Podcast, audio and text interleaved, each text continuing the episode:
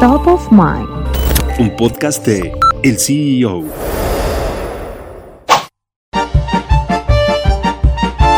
El empresario Bagid Alekperov es presidente de Lukoil, la segunda petrolera más importante de Rusia. Esta explotación posee el plomo en las reservas de petróleo y casi el 25% de su producción. Pero antes de ser un multimillonario en Rusia, tuvo que pasar varias dificultades. Su padre fue un veterano de la Gran Guerra Patriótica y murió en 1953, cuando su hijo tenía solo 3 años. Eso obligó a Bagit a trabajar desde niño.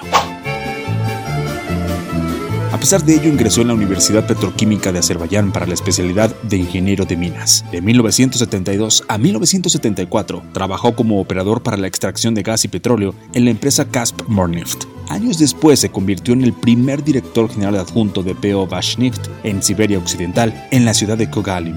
De 1990 a 1991 fue viceministro de la industria del gas y el petróleo en la Unión Soviética, pero fue con Lukoil que comenzó a crear un imperio petrolero con un nuevo esquema para la integración de las empresas petroleras. Como resultado, Lukoil se estableció en la Federación Rusa en 1991.